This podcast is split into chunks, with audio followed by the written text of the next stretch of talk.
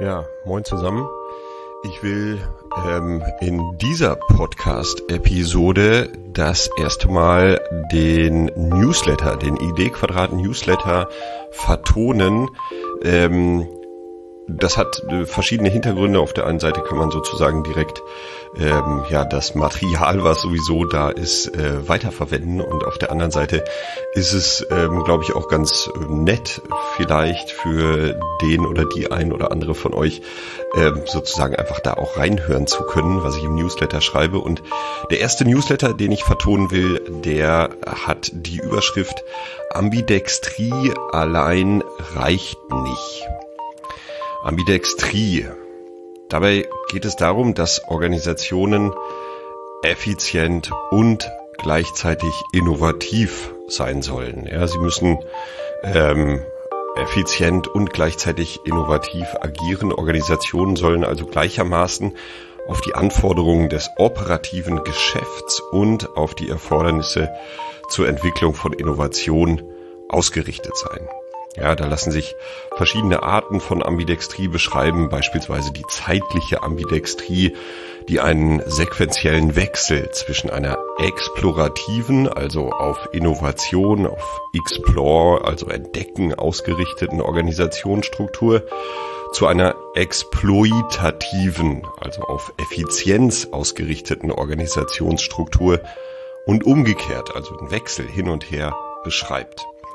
Damit Ambidextrie gelingen kann und Organisationen eben beidhändig, was Ambidextrie übersetzt bedeutet, also beidhändig agieren können, müssen sie in der Lage sein, Ineffizienzen zu erkennen und loslassen zu können, die also Ineffizienzen, die durch Fahrtabhängigkeiten entstehen können. Organisationen müssen außerdem in der Lage sein, zwei Betriebssysteme aktiv zu leben, also auf der einen Seite Agilität und Stabilität zusammenzubringen, also Agilität auf der einen und Stabilität auf der anderen oder die alte Welt auf der einen Seite und die neue Welt auf der anderen Seite. So wird jedenfalls dieses ja, Konstrukt Ambidextrie erläutert. Der Blick in soziale Organisationen und den Versuch, diese zu entwickeln, zeigt die Herausforderungen der Ambidextrie eindrücklich. Wir sind gefordert, parallel zur Aufrechterhaltung des laufenden Betriebs, Innovation zu ermöglichen, agil zu arbeiten, Neues zu schaffen oder eben auch Altes loszulassen. Ja, da wird diese, diese Spannung deutlich. Soweit, so einleuchtend und so schwer zu realisieren. Ich gehe aber hier noch einen Schritt weiter und behaupte, Ambidextrie allein reicht nicht. Dieser Gedanke kam mir bei einem Workshop, den ich am Dienstag durchführen durfte und schließt sich auch an Gespräche an, die ich in verschiedenen anderen Settings, sozialen Organisationen und Verbänden immer wieder höre. Unsere Organisationen sind gefordert und teilweise gezwungen, schnell auf gesellschaftliche Veränderungen reagieren zu müssen. Am Dienstag bei dem Workshop ging es konkret um das schnelle Bereitstellen von Sprachkursen im großen Umfang für die vor dem Krieg geflüchteten Menschen. Die Übertragung auf andere Arbeitsfelder, also aus dem Bildungskontext hinaus auf andere Arbeitsfelder im Sozial- und Gesundheitswesen ist dann sehr easy. Die Hilfe für geflüchtete Menschen muss koordiniert werden und zwar zackig. Kindergärten müssen Plätze bereitstellen, um mehr Kinder aufnehmen zu können und zwar heute. Pflegekräfte müssen auf die massiven Anforderungen einer Pandemie reagieren und zwar sofort. Die Hilfe in Krisenregionen muss schnell koordiniert und realisiert werden und zwar jetzt.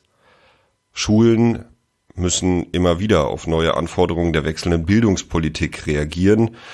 Naja, also da kann man wirklich Fragen dran stellen, aber Verbände sind abhängig von den akuten Bedarfen ihrer Mitgliedsorganisationen und müssen auf diese schnell reagieren und so weiter und so weiter. Die Liste der Reaktionsnotwendigkeiten ließe sich wahrscheinlich fortsetzen. Daraus folgt eine Dreigliederung der Operationsmodi, in denen soziale Organisationen und auch Bildungseinrichtungen unterwegs sein müssen. Neben der Notwendigkeit A, Kontinuität aufrechtzuerhalten, also effizient zu agieren, Stabilität zu bieten und der B, Notwendigkeit, Innovationen zu ermöglichen, kommt C, die Herausforderung hinzu, schnell auf geänderte Bedarfe reagieren zu müssen. Also alle drei Operationsmodi unterliegen jedoch gänzlich anderen Anforderungen. Während die Aufrechterhaltung von Kontinuität und die Ermöglichung von Innovation im Konzept der Ambidextrie recht gut beschrieben sind, ist es äh, bei dem Blick auf die Notwendigkeit, schnell reagieren zu müssen, noch nicht der Fall. Also das ist relativ wenig im Fokus. Hier hilft der Blick auf Feuerwehren, Rettungsorganisationen, auch der Blick auf das Militär. Diese Organisationen, sogenannte Einsatzorganisationen, haben ihre Strukturen, ihr Betriebssystem, ihre Prozesse und so weiter genau darauf, also auf die schnelle Reaktion ausgerichtet. Falls du Lust hast, dich damit näher zu befassen, empfehle ich eine Episode des Podcasts Der ganz formale Wahnsinn, in dem Andreas Hermwille und Stefan Kühl die Funktionslogiken von Einsatzorganisationen unter die Lupe nehmen und die sehr nah beleuchten. Die Kombination aus allen drei Operationsmodi jedoch macht es echt schwer. Organisationen brauchen zur Aufrechterhaltung des Tagesgeschäfts klar definierte, effiziente Prozesse, Zuständigkeiten, sichere Strukturen und so weiter und so fort. Zur proaktiven Gestaltung von Innovation und aus sich selbst heraus generierter Weiterentwicklung brauchen sie agile Arbeitsweisen, Innovationsmanagementsysteme und Denkhaltungen, die radikal den zukünftigen Nutzen für die Kundinnen in den Mittelpunkt stellen. Und sie brauchen zur Möglichkeit, schnell reagieren zu können, Slack-Ressourcen, also Puffer, ja, Puffer, auf den sie zugreifen können, wenn sie schnell reagieren müssen und außerdem Übung, also Übung, Training, um sozusagen schon vorab zu trainieren, wie wir dann schnell auf ähm, Notfälle reagieren können. Der Blick in verschiedene Organisationen, ähm, den ich erlangen darf, zeigt mir, dass es aber auf allen drei Ebenen echte Herausforderungen gibt, also auf allen drei und eben nicht nur auf der Ebene der Einführung beispielsweise agiler Arbeitsmethoden. Vor dem Hintergrund der Herausforderungen des demografischen Wandels, des Fachkräfte- und Energiemangels, der Klimakatastrophe und so weiter und so weiter, ergibt sich ein echt herausforderndes Bild auf die Zukunft. Aber um nicht in Pessimismus zu verfallen, will ich zum Schluss zwei Gedanken mitgeben. Zum einen, also das ist der erste Gedanke, bin ich immer wieder fasziniert von der Fähigkeit der Führungskräfte sozialer Organisationen, mit Widersprüchlichkeit, mit Ambiguität, mit verschiedensten Anforderungen umgehen zu können. Das Gejammer der Wirtschaft über ach so komplexe und dynamische Herausforderungen wirkt da immer etwas äh, ja, mi, mi, mi, mi, mi, also ein bisschen jammerig. Der zweite Gedanke, keine Panik. Und das meine ich sehr ernst, denn wir haben schon so viele Krisen und Herausforderungen gemeistert, dass mit Sicherheit davon ausgegangen werden kann, dass es auch angesichts der aktuellen Krisen gelingen wird, damit umzugehen. Dabei werden gegebenenfalls andere Organisationen entstehen, Arbeitsfelder werden schrumpfen, gegebenenfalls wegbrechen, aber das ist nicht das Ende. Ach ja, und dann muss man ja auch noch Zeit haben, einfach da zu sitzen und vor sich hinzuschauen, wie Astrid Lindgren das so schön gesagt hat. Und vielleicht hast du ja am Wochenende ein bisschen Zeit dazu, ähm, das jetzt dann auch hoffentlich für dich ansteht. Vor der Verabschiedung will ich aber noch ähm, zwei Aspekte mit reingeben, die ich auch im äh, Newsletter immer wieder aufgreife. Und das ist zum einen ein äh, Terminhinweis oder eine Deadline vom 23. Januar bis zum 7. März. Also aktuell läuft das zweite Verfahren zur Interessenbekundung in dem ESF Plus Programm Rückenwind hoch 3 für Projekte rund um Organisationsentwicklung und Co.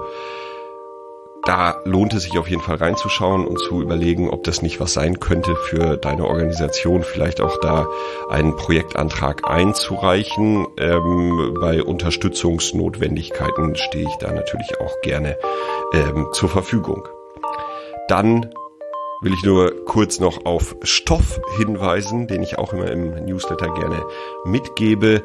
Und diesmal sind es die Links der Woche von Thomas Michel. Ich habe äh, schon des Öfteren äh, diese Links der Woche empfohlen.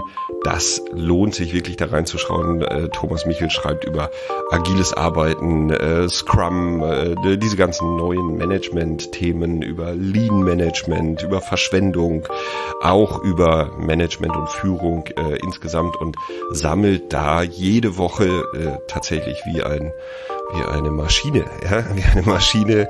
Äh, jeden Montag äh, sind die Dinger, also die Links der Woche im äh, Postfach. Das lohnt sich tatsächlich, da drauf zu schauen.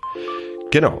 Damit wünsche ich dir jetzt ein schönes Wochenende, eine gute Zeit, ähm, viel Spaß beim Fahrradfahren, beim Bügeln, bei whatever du auch sonst tust.